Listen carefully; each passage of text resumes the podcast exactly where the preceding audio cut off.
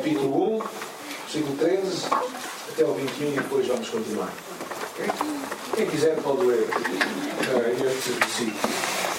1 de Pedro 1, 13 até ao versículo 21 e depois vamos continuar. Por isso, cingindo o vosso entendimento, sede sóbrios e esperai na graça que vos está sendo trazida na revelação de Jesus Cristo obedientes, não vos amoldeis aos desejos tinham em tempos passados da vossa ignorância. Pelo contrário, segundo é santo aquilo que vos chamou, tornai-vos santos também vós mesmos em todo o vosso procedimento. Se invoca como a Pai aquele que julga cada um conforme as suas obras, sem fazer distinção de pessoas. Então, tenhamos respeito enquanto vivem neste mundo. Versículo 18, sabendo que não foi mediante coisas corruptíveis como o prata ou o ouro que fostes resgatados do vosso fútil procedimento que vossos pais vos deixaram. Aquele Espírito Santo, um do Cordeiro feito e sem mácula. Ele tinha sido destinado para, para isso, ainda antes da criação do mundo, e manifestou-se nestes últimos tempos para o vosso bem por meio daquele que crê em Deus que o ressuscitou dos mortos e glorificou. E assim a vossa fé e esperança estão postas em Deus. Amém. É, aqui há alguns convites que Deus nos faz a nós, não é? E o primeiro Deus, é que encontramos no versículo 13 até o versículo 16, é Deus e tu vivermos uma vida de santidade. Quando vocês pensam num santo, o que é que vocês pensam? Se calhar a primeira ideia não é muito agradável, não é? É aquela pessoa chata, aborrecida, aquela pessoa que não tem eh, gosto nenhum na vida, acaba com um moral na cabeça. Ou é aquela pessoa que está ali sempre ali fechado no quarto, a pensar em Deus. É, realmente, às vezes, nós temos os nossos próprios preconceitos acerca desta imagem. Agora, a ideia principal de santidade tem a ver com nós irmos em direção a Deus é? irmos em direção àquilo que Deus tem para nós. E ele, a primeira coisa que ele começa a falar é esta importância de, de, de estarmos cingidos no entendimento, não é? Cingir o vosso entendimento, ou seja, conscientemente dispondo-vos para fazer o que Deus tem para a vossa vida. A ideia de que tu e eu somos pessoas atentas e vigiantes e que estamos de uma forma ativa usando a nossa mente para conhecer a Deus. Ou seja, não é uma coisa que nós fazemos quando entramos no, naquela parte de zona. Hum, agora estou espiritual. Não é preciso ficar, ficarem assim, está bem? Vocês podem ser espirituais sem entrar nesta, nesta, nesta zona zona. Mas podem entrar na presença de Deus de uma forma consciente. Porque a fé e a caminhada com Deus deve ser consciente. Não é uma coisa inconsciente, emocional somente. É? A fé não é uma coisa somente que temos que sentir com o coração é, também é uma coisa que temos que sentir no coração, mas é uma coisa que também passa pela nossa decisão e a nossa forma de pensar. Por isso é que fala aqui de nós conscientemente estarmos ativos, ser sóbrios, diz ali, vigiai contra todos os perigos e vestes nas recriações dos negócios e em toda a vossa conduta, a palavra de Deus em Tito. Esta importância que ele também depois levanta de estarmos atentos uma pessoa sóbria é o contrário de uma pessoa embriagada. Debaixo do. Pessoa que está sóbria, quer dizer que uma pessoa que tem todos os seus, digamos, as suas, as suas faculdades no máximo. E eu pergunto: estás tu sóbrio na tua caminhada com Deus? Estás a perceber os perigos que Satanás traz à tua vida? Eu acho que muitos de nós não estamos tão atentos quanto deveríamos estar lemos a Bíblia quando apetecemos. Se calhar somos daqueles que dizemos a Deus, Deus, se tu quiseres que eu leia a Bíblia, acorda mais seis da manhã. E por sorte, ou azar, Deus acorda-nos às seis da manhã. E nós dizemos assim, isto é acordei. Esquecemos daquilo que já tínhamos falado com Deus. Ou seja, somos pessoas que não achamos muito importante ler a Bíblia. Achamos que ler a Bíblia é para o pastor e alguns mais. Não é? Mas verdadeiramente, se tu e eu queremos estar atentos, temos que conhecer o que Deus tem para nós, temos que estar sóbrios, temos que perceber que em cada dia, em cada lugar, em cada circunstância, eu e tu vamos estar a fazer decisões. E muitas vezes vamos estar contra a corrente. Foi a mensagem de hoje. Viver contra a corrente. Como, como eu gosto tanto de ver aquele programa televisivo, às vezes dá, quando fala da história de alguns peixes e a história dos salmões que sobem até grandes camadas de água para poderem desovar no início onde elas nasceram também. Ir contra a corrente, não deixar que, que a corrente nos leve. E eu e tu, tantas vezes, somos cristãos, mas pensamos, fazemos, vivemos as mesmas coisas. Temos os mesmos valores que os outros têm. Vamos falar disso um pouco mais à frente. E é interessante que depois desta chamada aqui, para ti, para mim, para nós, para nós esperarmos, diz interessante, versículo 13, esperar inteiramente na graça de Deus.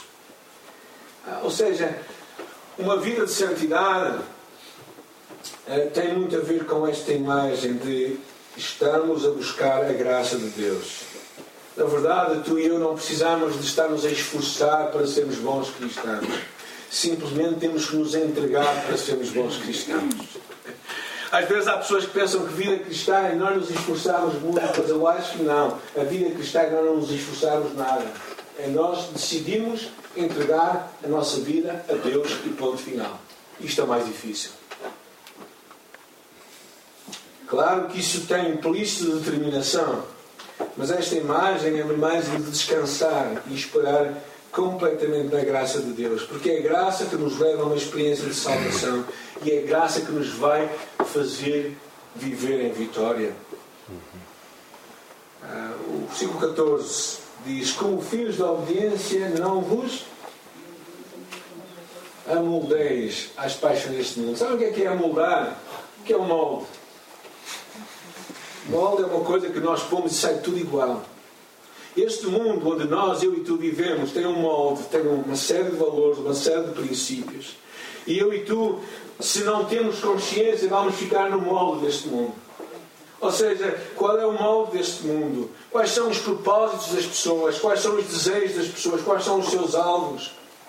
Curiosamente, eu e tu, tantas vezes nos esquecemos que a nossa vida tem de mudar radicalmente. Vamos pensar em algumas coisas objetivamente. O que é ser uma pessoa bem-sucedida? O que é sermos bem-sucedidos? Alguém me quer ajudar? Segundo o mundo. O que é isso? Ter uma casa. Ter uma casa, boa quando, boa quando ajuda, um carro que funcione sem grande ajuda do mecânico, passar férias naqueles destinos maravilhosos que, que de vez em quando recebemos pela internet. Ou seja, isso é mesmo ser bem sucedido. Termos, não temos, dizem os portugueses, não temos consumições. Agora, será que é ser, sermos bem-sucedidos sobre Deus? Será que Deus pensa assim? Por que sermos bem-sucedidos? Um, no curso de Verdade em Cristo temos um capítulo que fala acerca disso. E uma das definições que nós usamos, que eu acho interessante, sucesso é aceitar o alvo de Deus para as nossas vidas e, por sua graça, tornarmos o que Ele nos chamou a ser. O que o mundo valoriza é mais do que nós temos. O que Deus valoriza é mais do que nós somos. Já pensaram nisso? O que tu tens, tu podes perdê-lo amanhã. Mas quem tu és, vai contigo para a frente. Por isso é que a grande herança que tu podes deixar para os teus filhos não será a conta bancária de certeza. Porque a conta bancária pode se gastar num instante, numa noite. É? Se calhar vos acompanhar uma coisa que me mexeu muito meu, mexeu muito no meu coração esta semana, aquela notícia daquela criança que morreu em Lisboa. Os pais, os pais ali em frente, no casino de Lisboa, a jogar, e a criança sozinha até às 5 da manhã. E morreu. Ela saltou, ela caiu do 21 andar. Uma coisa. Porquê? Porque para eles, sucesso era se calhar sair o, a fortuna no casino mas sucesso era que, os pais que eles deveriam ser. E Deus também, quando trabalha em ti, Ele não está tão preocupado com o que é que tu tens, mas está mais preocupado com aquilo que tu és. E ser bem sucedido é tu seres a pessoa que Deus quer que tu sejas. A segunda coisa, por exemplo, também, se tu pensares neste mundo, se queremos que a tua vida tenha significado, tu deves fazer coisas que duram para sempre e não coisas que se estragam no momento. Por exemplo, às vezes pessoas pensam em fazer grandes festas para os filhos, mas no dia a dia não querem saber deles para nada. Ou grandes pais muitas vezes dão grandes presentes aos filhos, mas não lhes dão atenção, que é o mais importante. E uma das coisas que nós percebemos é que as coisas que permanecem para a eternidade é aquilo que tem valor. Quando tu decides investir a tua vida na vida de alguém, é muito mais importante, se calhar, do que tu dás dinheiro para aquela pessoa. Ah, às vezes, outro dia eu fui ao IKEA com a minha família e, lá no, estacionamento parámos e, e estava lá um homem, mais um daqueles, dizemos nós, daqueles que, que precisam, precisam ou gostam de ganhar dinheiro. Eu daquela vez achei que devia parar e falar com ele. E ele começou-me a contar a história dele. É, e começou a abrir o seu coração. E ficámos ali, a minha filha e a minha esposa seguiram em frente, e eu fiquei a conversar com ele um bocado. E, e fiquei comovido a pensar na, na, história daquele homem. Um antigo marinheiro, que entretanto perdeu um pé, uma perna, teve que fazer uma prótese. E a família o abandonou. Ah, Conversei um bocado com ele e percebi, percebi que ele mais precisava, além da, do dinheiro que lhe deixei, era que alguém falasse com ele. Ele disse: Olha, sabe, há muita gente que eu tento falar, eles viram umas costas, nem querem falar comigo. E eu penso que nós vivemos numa sociedade em que tantas vezes nós começamos a ficar igual a toda a gente. A nossa realização vem não por sermos pessoas importantes mas por nós percebermos que a nossa importância está a servirmos os outros. É? Este mundo diz quando tu és importante as pessoas vão te servir. Deus diz quando tu és importante tu vais servir os outros. A tua, o significado, a realização da tua vida vem por aquilo que tu fazes para os outros e não por aquilo que os outros fazem para ti. Isso são coisas que eu gostava só. Eu sei que são coisas que nós temos pensar como cristãos. O padrão do mundo é completamente, em muitos pontos, diferentes do padrão da Bíblia e do cristianismo. Uma das coisas mais importantes na vida de hoje é tu apreciares aquilo que Deus te dá, em vez de tu queixares daquilo que tu não tens. Às vezes, porquê é que nós nos queixamos daquilo que nós não temos? Porque olhamos para os outros e vemos algo que nós não temos. E vocês já pararam e pensaram o que é que vocês têm hoje? Já puderam, já deram graças a Deus? Por que é que nós temos tanta dificuldade em dar graças a Deus? Eu quero desafiar nesta semana, quando tu tiveres uma queixa a fazer, dá, depois lembrem duas coisas que tu podes dar graças a Deus. É difícil? Se vocês pensarem bem, nós temos tanto para estar gratos a Deus e tantas coisas. E se tu conseguires aproveitar o que Deus te dá, tu vais viver vidas muito mais felizes e mais satisfeitas. Amém? Amém. Amém. E é isso que o Paulo, Pedro estava a procurar mexer com ele. Ou seja, não vos amoldeis às paixões mundanas, àquilo que move o coração dos homens Se tu hoje pudesses escrever para que é que tu vives, se fosses honesto, se calhar ficavas assustado. Porque se calhar é precisamente igual àquelas pessoas que não têm Deus. E por isso é que ele termina esta fase dizendo assim: Porque está escrito, sede santos, porque eu sou santo. A santidade, que é quem Deus é, é algo que Deus também põe no teu coração e no meu coração para sermos semelhantes a Ele. E este é o grande desejo. Honra o nome que tu tens. É? Se tu és cristão, o que significa. Sei que é muito vulgo hoje em dia, mas um cristão supostamente é um seguidor de Cristo. É? E se tu és um cristão, honra o nome que tu tens, segue Jesus, procura conhecer Jesus de perto, procura parar na tua vida e dizer: Hoje a minha vida está repleta destas escolhas, isto, isto, isto e isto. Será que eu posso dizer que Cristo escolheria estas mesmas coisas? Isso é santidade. É ser o que Deus quer que tu sejas. E não é complicado. Verdadeiramente não é. mas é preciso uma coisa tão simples como morreres para ti próprio. Eu acho que a vida cristã não é complicada, mas implica uma coisa: é que tu dês tudo o que tu tens, a tua vontade própria. E aqui, Pedro, é interessante, Pedro faz aqui uma, uma lembrança. Versículo 17 até ao versículo 21, ele diz: Lembra-te do preço. Ele diz assim: Ora, se agora invocais como Pai aquele que, sem exceção de pessoas, julga as obras de cada um, ou seja, se vós chamais a Deus como Pai, diz ele a seguir no versículo 18: Sabendo que não foi mediante coisas corruptíveis, versículo 19, mas pelo seu precioso sangue, como de um cordeiro, sem defeito e sem mácula, o sangue de Cristo.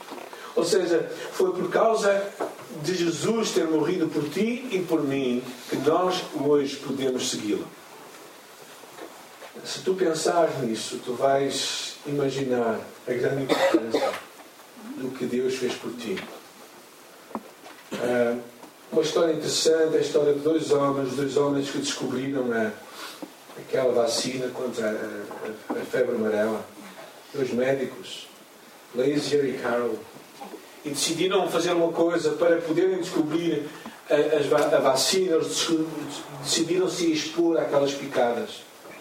E quando estavam a observar as picadas e o que as picadas faziam no seu próprio corpo, eles viam o desenvolvimento. Curiosamente, um deles venceu a doença, mas o outro morreu. Pagaram um alto preço para que hoje, quando nós viajamos para outro país, particularmente países onde a febre amarela está está bastante vigente, nós possamos ser protegidos. E, e é curioso, não uma história de um, de um homem que decidiu falar com o seu filho e dizer assim: Filho, tu não deves mentir. E falava isto continuamente ao filho. E uma dada altura olhou para ele e disse assim: Filho, se tu mentires, eu vou pegar neste ferro, vou aquecê-lo neste braseiro e vou-te marcar a tua mão. E sempre que tu olhares para a tua mão, tu vais te lembrar que não deves mentir. E o que aconteceu? Os primeiros dias, a criança lembrou-se.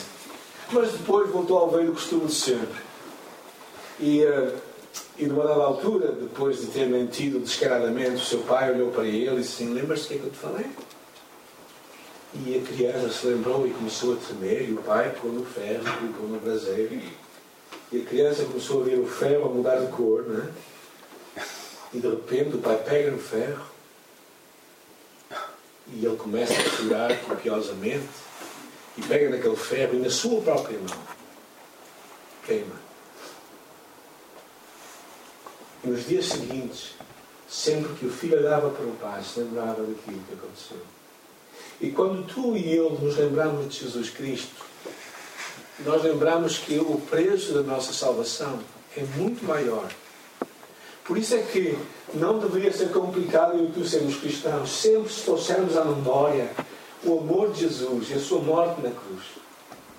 Quando eu era miúdo, havia um pregador que vinha de São Pedro da Cova, ali em terra Um homem chamado José António, acho que era José António, uma coisa assim, dos anos 60. E nunca me esqueço daquele homem, porque sempre que ele falava de Jesus, era um homem muito simples, trabalha, trabalhava no princípio na Livraria Esperança, que era uma livraria que havia ali no Porto, e ele carregava livros. E era um homem muito, muito simples, mas sempre que ele pregava e falava do, do amor de Jesus e da sua morte na cruz, e ele se lembrava do preço que aquilo era. Eu e tu também precisamos de ter isto bem recordado na nossa memória. Lembrarmos do preço da morte de Jesus.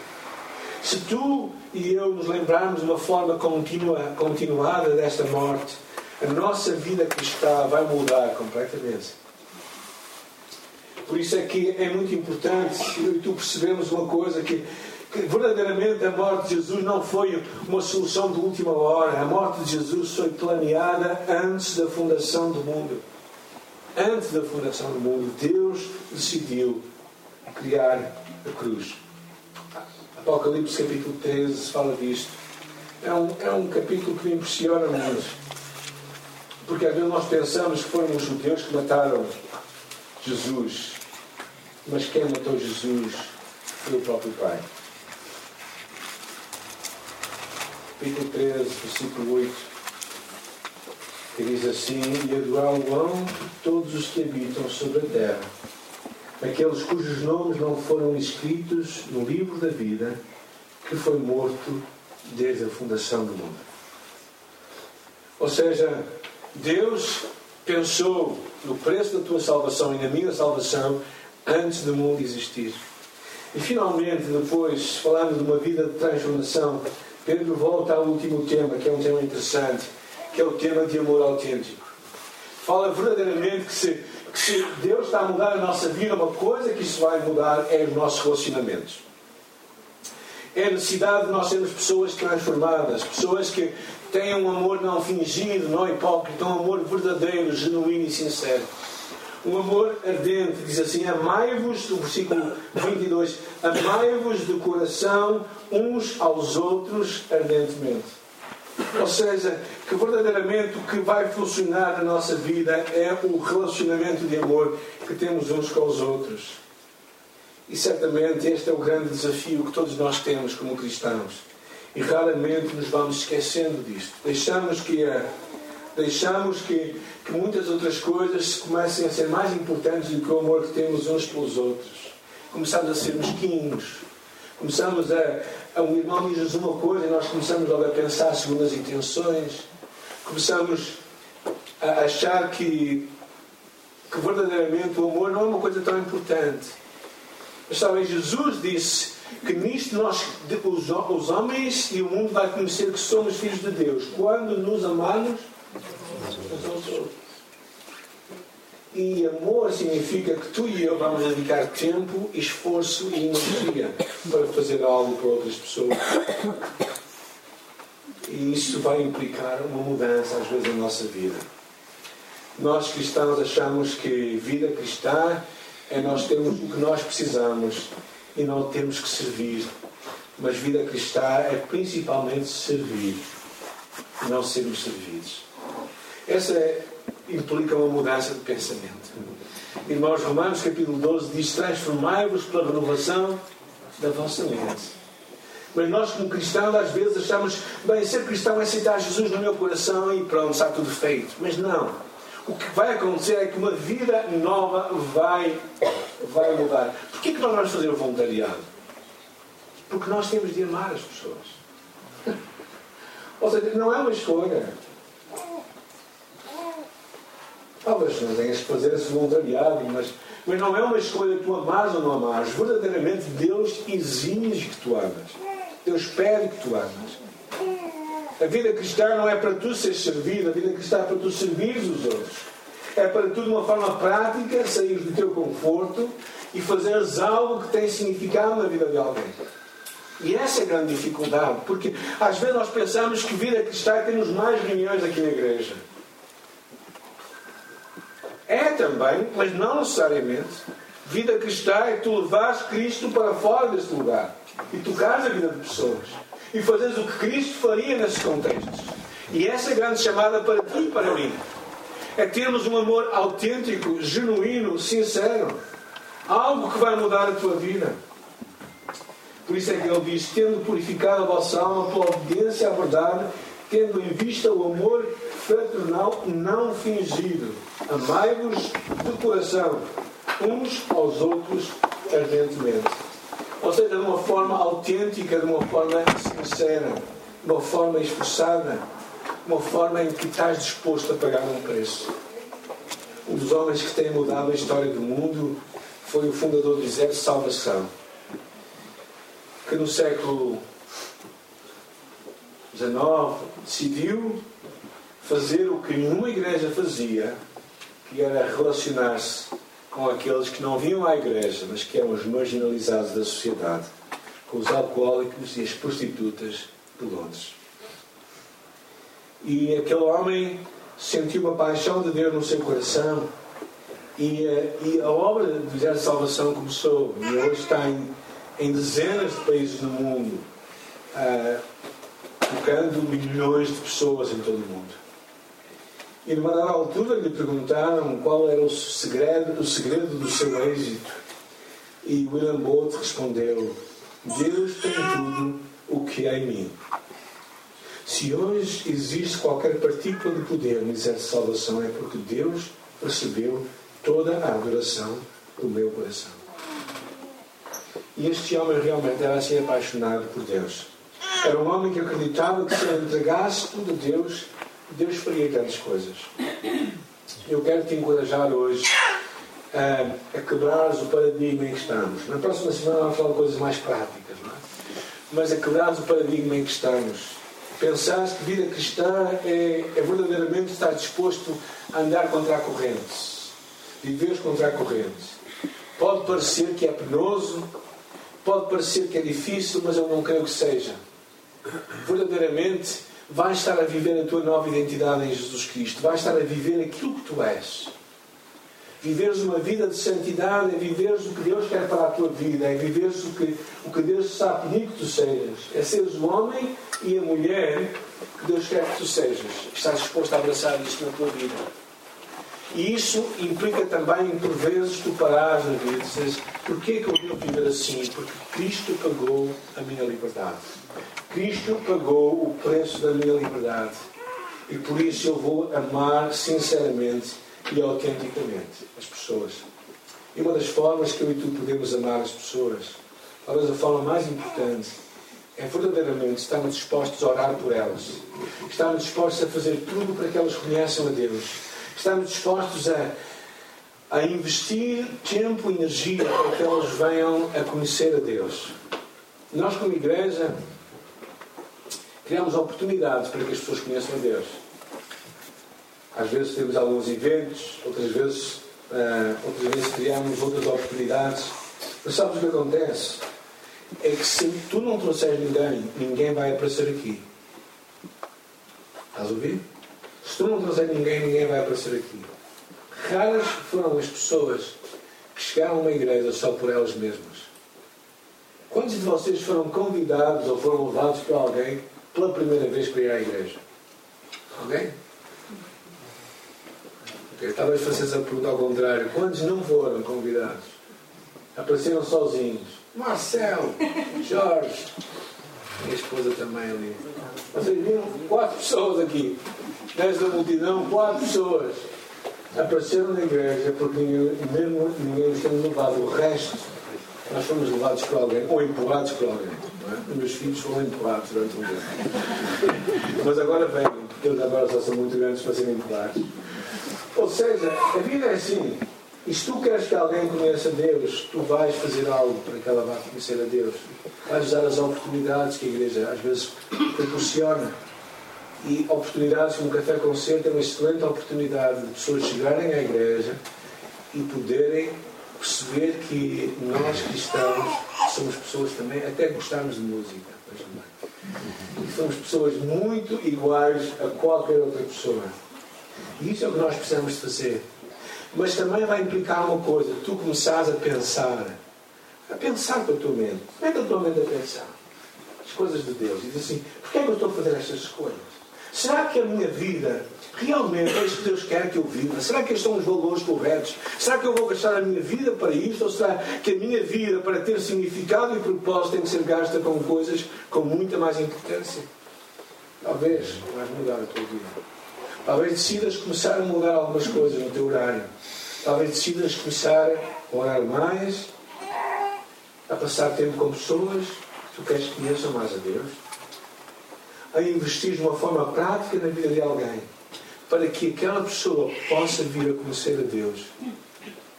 Mas se tu pensaste, como toda a gente no mundo pensa, que vamos a juntar mais dinheiro e mais dinheiro, e quem chegar ao final da vida com mais brinquedos, esse vai ganhar, então tu vais continuar a acumular coisas, não é? Eu tive a grande alegria de visitar ali um lugar onde, onde o meu irmão Orlando trabalha aos fins de semana. É um lugar magnífico, com muitos carros, assim uma coisa. Eu fiquei arrepiado quando vi aquilo. Mas eu pensei na vida daquele homem que acumulou tudo aquilo, é? com muito esforço, com certeza, com muita dedicação, e ele tem 50, 80 e tal carros, antigos, uma coisa assim magnífica, podia ser bem um museu, ou dois museus ali dentro. E eu pensei assim para mim próprio, assim a dizer assim, bem, este homem faz isto tudo, um destes dias ele morre, e tudo isto vai desaparecer. O que ele fez com a vida dele, se ele não investiu em pessoas, em amar pessoas, em, em apoiar pessoas, tudo vai desaparecer.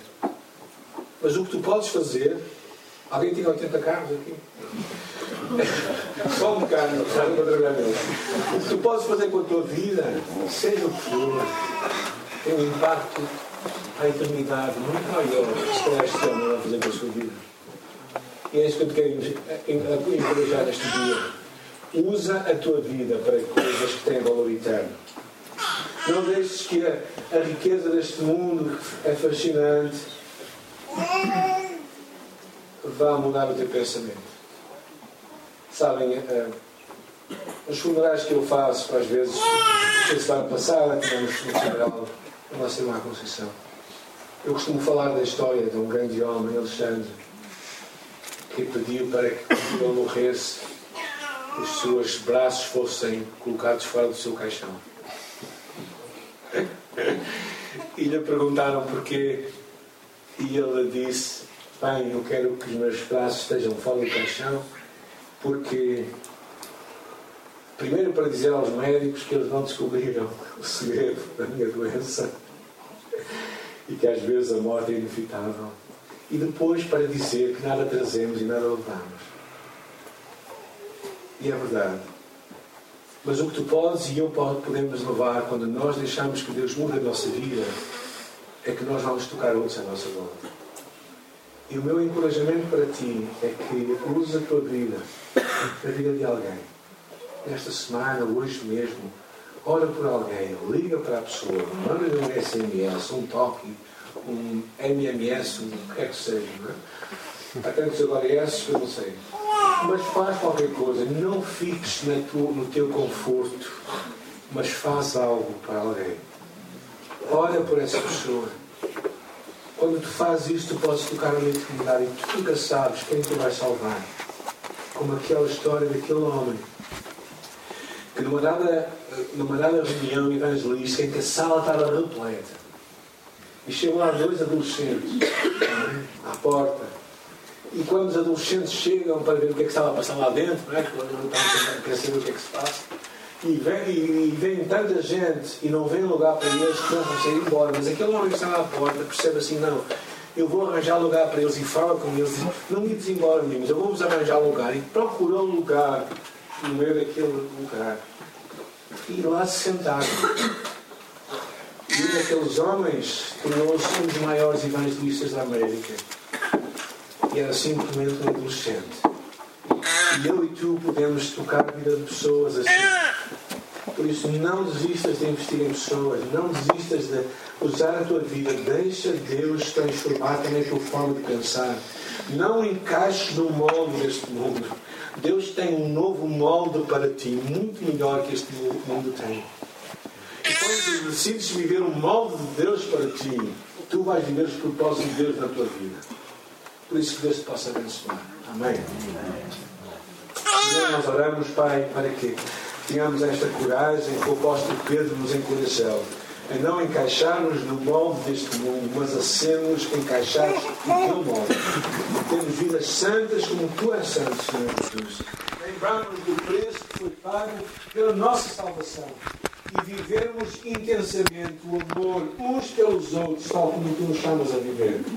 Muito obrigado, Senhor, porque a nossa vida tem sentido e propósito, porque tu verdadeiramente a tornar-se com um propósito para nós. E eu oro, Senhor, para que tu levantes em cada um de nós esta paixão, este ardor, este desejo de cumprir a tua chamada em nossas vidas e vivermos contra a corrente. E, e temos essa coragem, Senhor, de vivermos contra a corrente para a tua glória e honra, nós oramos. Amém.